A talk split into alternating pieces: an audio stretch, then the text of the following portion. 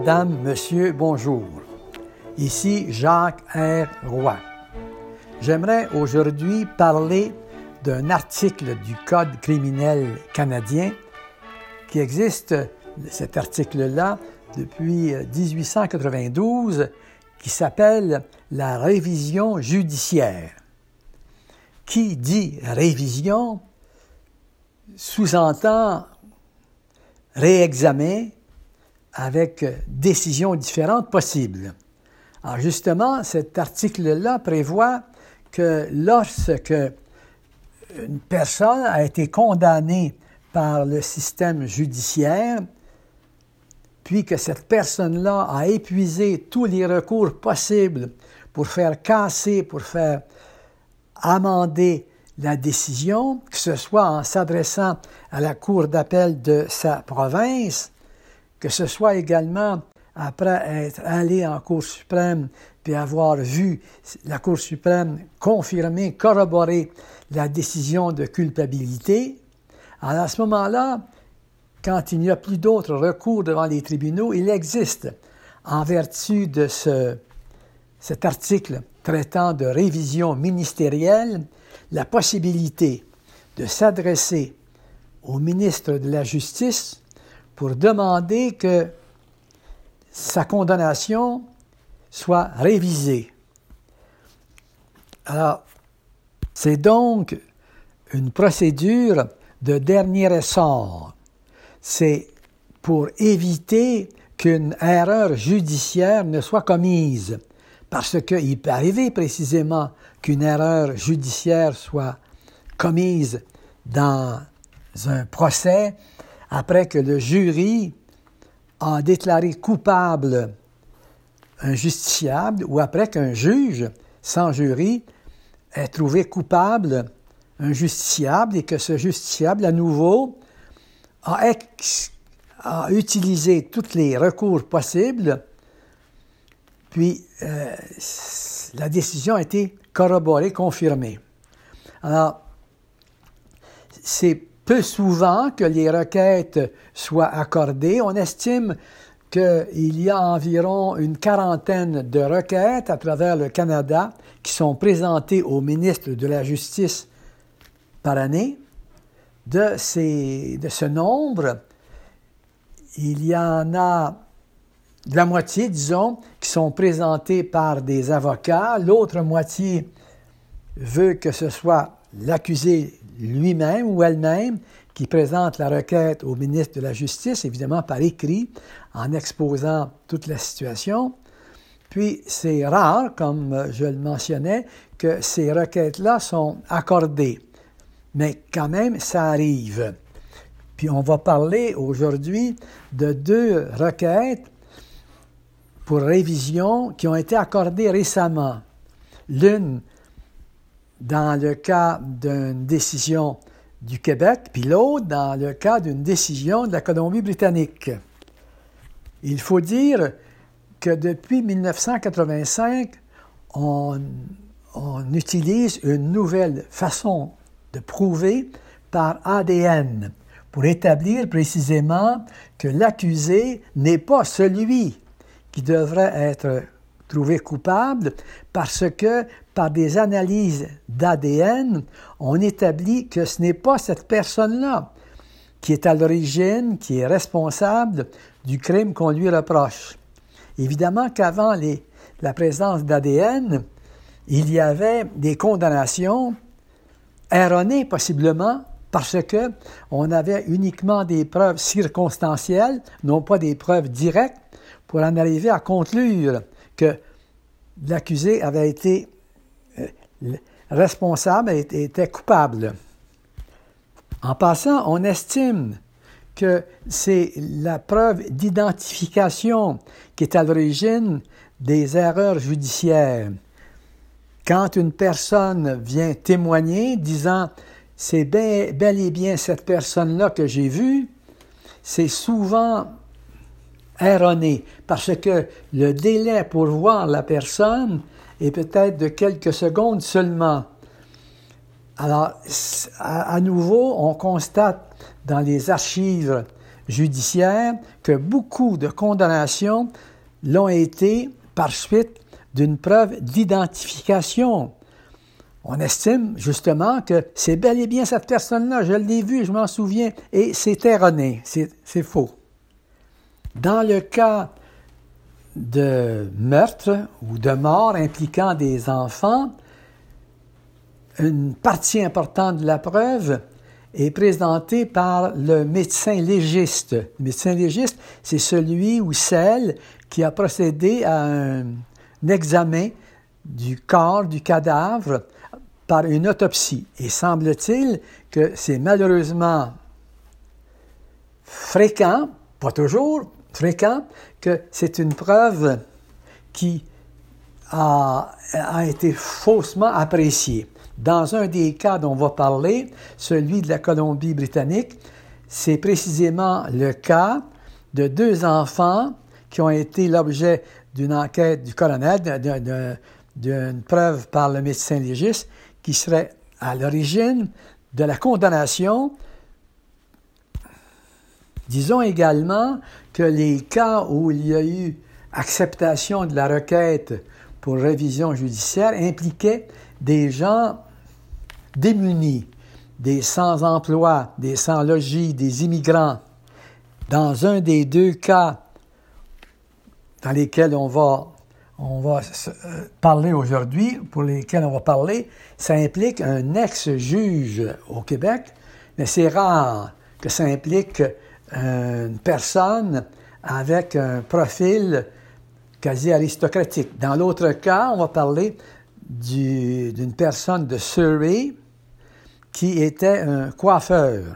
Il existe des organismes qui réunissent des juristes bénévoles, des étudiants en droit ou des avocats qui acceptent de donner gratuitement du temps pour scruter, reviser, revoir des procès pour en arriver à établir devant le ministre de la Justice qu'il y a eu erreur. Dans le cas de Jacques Delisle, qui était juge justement à la cour d'appel, il a fallu, euh, environ cinq, ans. Dans le cas de euh, l'autre euh, personne, Thomas Yerbes, il a fallu dix ans pour en arriver à obtenir une décision du ministre de la Justice qui recommandait un nouveau procès compte tenu qu'on estimait qu'il y avait possiblement une erreur judiciaire qui avait été commise. Commençons par le cas en provenance du Québec. Il s'agit de Jacques Delisle, un juge qui a été nommé à la Cour supérieure du Québec, puis euh, par la suite qui a été nommé juge à la Cour d'appel du Québec, le tribunal le plus élevé de la province. Alors, en 2010, il aurait pu prendre sa retraite à 75 ans. Comme on le sait, ici au Canada, la retraite est obligatoire pour un juge quand il arrive à 75 ans, contrairement à ce qui existe aux États-Unis, où les juges nommés par le gouvernement fédéral, par Washington, les juges peuvent demeurer juges jusqu'à ce que mort s'en suive, pour ainsi dire. C'est le cas, par exemple, hein, d'un juge en 1932 à la Cour suprême des États-Unis qui était âgé de 90 ans, qui avait été juge de la Cour suprême des États-Unis pour 30 ans. Dans ce cas-là, ses collègues, hein, ses collègues l'ont convaincu de démissionner, mais cette personne-là aurait pu continuer à siéger indéfiniment jusqu'à ce que mort s'en suive. Il y a eu le cas également plus récemment de la juge Ruth Bader, à 87 ans, qui était également allumée, pour ainsi dire, un excellent juriste, qui faisait également des exercices physiques tous les jours. Elle avait un entraîneur. Puis, finalement, elle est décédée. Elle s'entêtait, pour ainsi dire, à demeurer juge pour empêcher le président, le président, euh, Donald Trump de nommer quelqu'un qui aurait été plus complaisant aux, aux causes de plus conservatrices. En passant, ben, on a nommé à quelques 15 jours de l'élection, au cours de laquelle Donald Trump a été défait, on a nommé une juge qui, elle, avait 48 ans. Ça veut donc dire qu'elle peut siéger à la Cour suprême pour euh, au moins 30 ans, peut-être davantage. Ici, au Canada, précisément, il faut se retirer à 75 ans. Alors, Jacques Delisle devait prendre sa retraite en 2010, décide de prendre sa retraite une année auparavant, en 2009. Puis, puis en 2009, son épouse, qui était handicapée, qui était paralysée d'un côté, euh, meurt. Alors, euh, on trouve près de son cadavre un revolver. Alors, à ce moment-là, euh, c'est le, Jacques Delisle qui appelait les policiers en leur disant qu'il y avait près du cadavre un revolver. Le revolver est le sien à Jacques Delisle. C'est une arme qui n'est pas enregistrée, qui n'est pas légale, pour ainsi dire. Quelques mois plus tard, on décide de, procéder à l'arrestation de Jacques Delisle sous l'accusation de meurtre de, prémédité de son épouse. Le procès a lieu. Jacques Delisle est représenté par un avocat de grande renommée, Jacques Larochelle, un père de 11 enfants. Puis là, on décide de ne pas faire entendre l'accusé. Donc, c'est son droit, un accusé, hein, de, ne pas, de pas témoigner. Il appartient à la poursuite de prouver hors de tout doute raisonnable, de tout doute raisonnable, la culpabilité de l'accusé. En matière civile, on sait que ce n'est pas la preuve par prépondérant, ce n'est pas la preuve par doute, tout doute raisonnable, c'est la preuve par prépondérance. Ça veut dire que si on, retient euh, la, la proposition d'une partie avec une probabilité de 51% c'est suffisant pour avoir gain de cause. Mais dans le cas d'une euh, condamnation criminelle, il faut que ce soit prouvé hors de tout doute raisonnable. Ça veut dire que non seulement on peut établir que c'est probable que l'accusé a bel et bien commis le crime qu'on lui reproche, mais ce n'est pas suffisant. S'il persiste un doute, à ce moment-là, il doit être, le, doute doit jouer en faveur de l'accusé. Dans les procès de meurtre, il faut nécessairement que ça ait lieu, sauf très rare euh, exception, devant un juge et un jury de 12 personnes. Dans le cas de Jacques Delisle, le procès a lieu devant un jury composé de 12 personnes, 8 femmes, 4, euh, 8 hommes, je m'excuse, 4 femmes. Et le jury, le jury, à l'unanimité, parce qu'il faut l'unanimité. S'il n'y a pas unanimité, on n'a pas de décision dans un sens ou dans l'autre. Il faut donc que, la culpabilité soit acceptée par l'unanimité des douze jurés. Alors, dans ce cas-là, Jacques Delisle est déclaré coupable et donc sentencé à la prison à vie avec pas de possibilité de libération avant 25 ans. Il va en appel devant la cour d'appel, laquelle cour euh, était la sienne, pour ainsi dire, quelques années auparavant, et devant la Cour d'appel, le plus haut tribunal du Québec, la décision du jury est maintenue, maintenue sans aucune dissidence. Alors, à ce moment-là, on porte la décision devant la Cour suprême du Canada, qui comprend neuf juges, hein. puis euh, là, à ce niveau-là, la Cour suprême décide de ne pas entendre la cause. Parce qu'on sait hein, que devant la Cour suprême, euh, devant la Cour suprême, euh, la Cour suprême décide d'entendre d'entendre certaines causes qui sont d'intérêt national. Comme je le disais, la Cour suprême du Canada rejette la demande de Jacques Delisle, qui a à ce moment-là 78 ans, 18 ans, puis qui doit purger une peine de prison à vie après avoir été reconnu coupable par un jury en juin 2012. Je répète que la Cour suprême doit déterminer si la requête représente un intérêt national et que ça peut avoir une influence sur d'autres décisions. Dans les années qui suivent, un ou deux ans après, les avocats de Jacques Delisle rédigent une requête pour révision de cette décision par le ministre de la Justice. Et à ce moment-là, l'avocat de La Rochelle se fait, euh, accompagner, se fait euh, aider par un avocat de l'Ontario qui, euh, qui a, a, déjà supporté des dossiers en révision par un organisme qui s'appelle Innocence.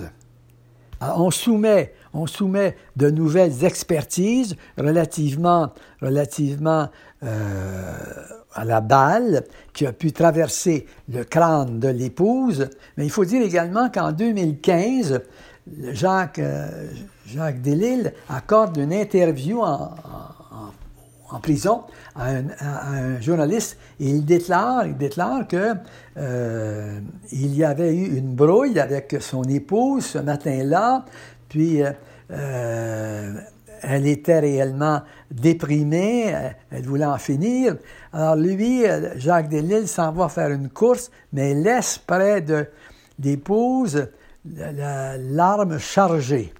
Puis là, il y avait une question précisément de déterminer l'angle de pénétration de la balle. C'était à 90 degrés, ça laissait croire que la, la balle avait été tirée à bout portant par l'épouse, c'était à angle, à angle de 30 degrés par exemple, ça laissait croire que ça pouvait avoir été tiré par une tierce personne. En début avril, le ministre de la Justice, après avoir étudié le dossier par un groupe d'experts, ordonne la tenue d'un nouveau procès. Alors les avocats de Jacques Delisle demandent à ce que il soit libéré en attendant ce nouveau procès qui devrait normalement avoir lieu en septembre. Puis, dans l'intervalle, Jacques Delisle sort de la prison euh, du nord de, Montréal pour euh, regagner son domicile à Québec, dans l'attente justement du, du mois de septembre où est-ce qu'on va décider d'un nouveau procès. Parlons maintenant du cas de Thomas Yerbes, Y-E-R-B-E-S, qui est né en Espagne, qui est venu au Canada, puis à ce moment-là, il a exercé le métier de coiffeur à Surrey. Il a rencontré une dame, Elvira, euh, qui s'appelle, elle était originaire de la Suisse. Ils ont eu ensemble deux enfants, deux filles, puis ces gens-là étaient préoccupés par les malheurs qui pouvaient arriver dans d'autres pays. Puis là, ils ont décidé d'adopter, d'adopter des enfants. Ils ont adopté deux, deux petits garçons qui étaient originaires du Chili, là où Elvira, l'épouse, s'était rendue pour les ramener. Il arrive cependant que l'épouse a beaucoup de difficultés à s'adapter aux deux garçons, puis que ça suscite également des différends, des malentendus entre les époux. Puis alors, ils vont, euh, les époux vont en consultation pour se faire aider, mais la, difficulté perdure et persiste. Alors, on convient à ce moment-là que l'épouse va demeurer avec les deux filles dans le domicile familial, puis que Thomas, Thomas euh, va prendre un appartement différent dans un autre endroit. Puis euh, là, un soir de février, on réunit tout ce beau monde, les époux avec les deux garçons, puis également avec les deux filles, lors d'un souper dans la résidence du père de Thomas. De Thomas.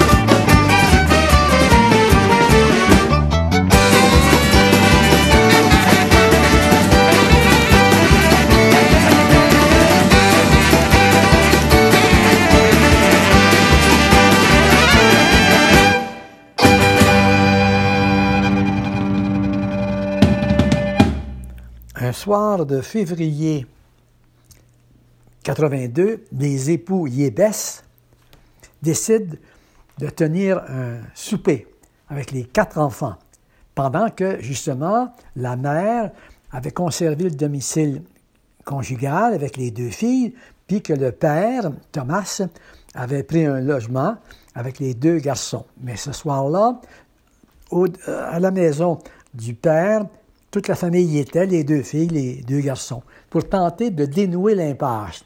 Mais la mère n'était pas d'avis de revenir, n'était pas d'avis que tout le monde revienne ensemble parce qu'elle ne pouvait pas s'habituer aux deux enfants. Alors, dans la soirée, elle part avec les deux filles pour s'en retourner à, son, à la maison conjugale. Le père, à ce moment-là, couche les deux garçons. Euh, il les couche en bas pendant que lui écoute de la musique avec euh, des écouteurs euh, en haut.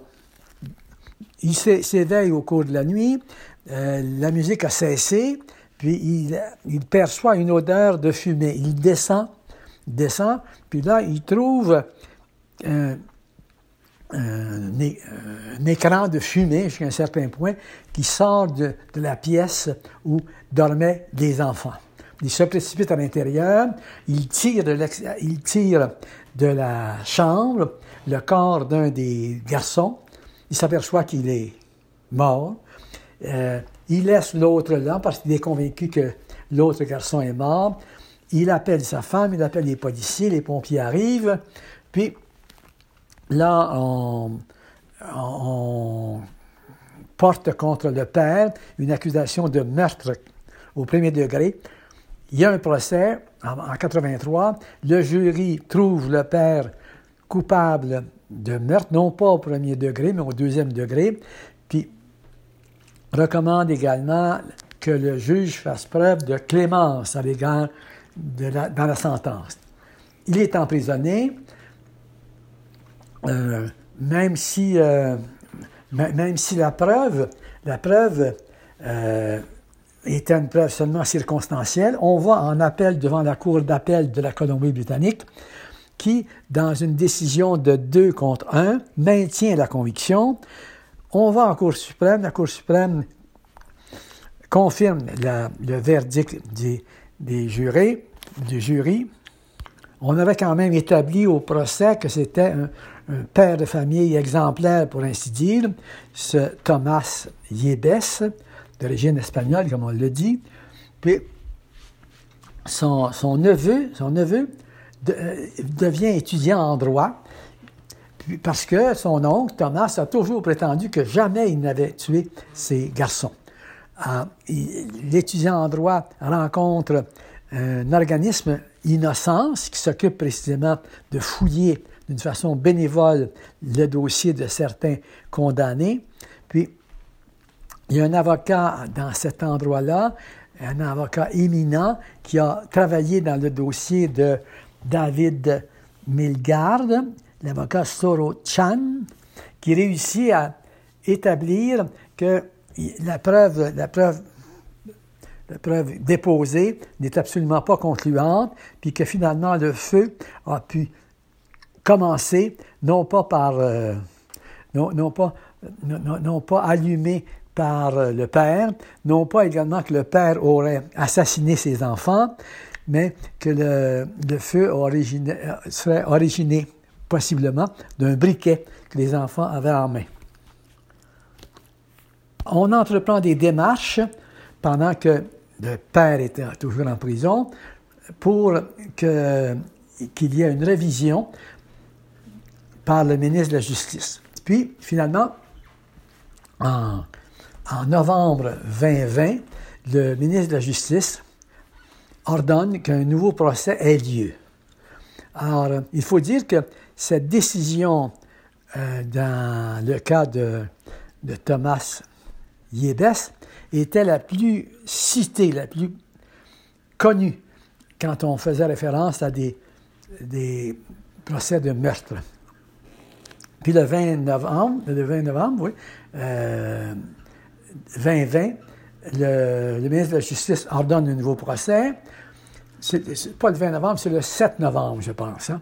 Puis, puis là, quelques deux semaines par la suite, Thomas Yebes se retrouve en cours, là où il avait été condamné près de 40 ans auparavant. Puis là, la couronne décide de ne pas présenter de preuves lors de ce nouveau procès, si bien que le juge déclare acquitté, déclare libéré euh, le Thomas Yebes, qui est maintenant en fauteuil roulant, qui est maintenant âgé de 77 ans. Mais, mais il faut dire que notre système de justice, qui exige qu'une preuve hors de tout doute raisonnable soit déposée contre un accusé, doute raisonnable, tout, c'est pas suffisant que ce soit probable que telle personne ait commis le crime. Il faut le prouver, le démontrer hors de tout doute raisonnable. En plus de ça, dans notre système de droit criminel, il y a la possibilité d'un appel à une cour d'appel où la décision va être réexaminée par au moins trois juges. Puis après ça, il va y avoir une possibilité, si la cour d'appel maintient majoritairement, comme ça a été le cas de Thomas, appel à la Cour suprême. Encore là, il peut y avoir, puis il y a eu dans certains cas, des erreurs judiciaires, parce qu'on a mal présenté le, dossier. Il faut dire qu'avec l'ADN, maintenant, on peut disculper, disculper quelqu'un par la suite, comme ça a été le cas dans David Milgard, où est-ce qu'on a prouvé que ce n'était pas ce jeune adolescent de 16 ans qui a été trouvé coupable pour le meurtre d'une infirmière, qui a purgé 23 ans de, prison en, Saskatchewan. maintenant, avec la preuve d'ADN, évidemment, euh, on peut disculper. Mais il peut y avoir encore des erreurs judiciaires, puis c'est la, beauté, jusqu'à un certain point, une certaine beauté de notre droit criminel qui permet, quand tous les efforts ont été faits, toutes les instances ont été visitées, puis qu'il y a encore le maintien de la culpabilité, d'en appeler par une procédure vieille depuis 1892 la, de révision judiciaire par le ministre.